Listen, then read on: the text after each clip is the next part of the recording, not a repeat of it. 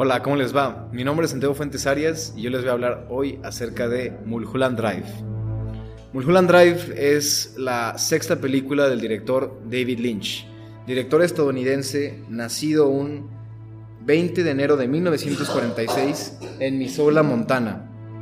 Su nombre real es David Keith Lynch. Es un director de cine, es guionista, también fue actor y es productor de música electrónica estadounidense. También su actividad artística se extiende a la pintura, pues empezó como tal. Su primera película se llama Eraserhead y es acerca de un joven que pierde la cabeza al conocer que su novia murió. Después hablaré acerca de Mulholland Drive. Mulholland Drive es la película más compleja del director y muchos dirían que es su opus maximus. Su película se trata acerca de una mujer que llega a Los Ángeles por invitación de su tía su tía no se encuentra en Los Ángeles, pues está grabando una película en Canadá. La chica conoce a dos ancianos, la cual los guía y les dice a dónde ir en Los Ángeles. La chica descubre que hay otra mujer dentro de la casa de su tía y piensa que ella es amiga de su tía.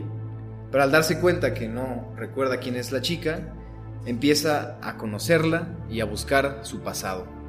Mulholland Drive es una gran película pues cuenta con diferentes tipos de géneros en toda la trama, desde la comedia, el drama, el romance, la tragicomedia y hasta la farsa. La película se encuentra dentro del movimiento surrealista, pues los elementos permiten que la película se desarrolle fantásticamente. Esta película cuenta con momentos muy interesantes y seguramente te mantendrá enganchado todo el tiempo. Muchas gracias.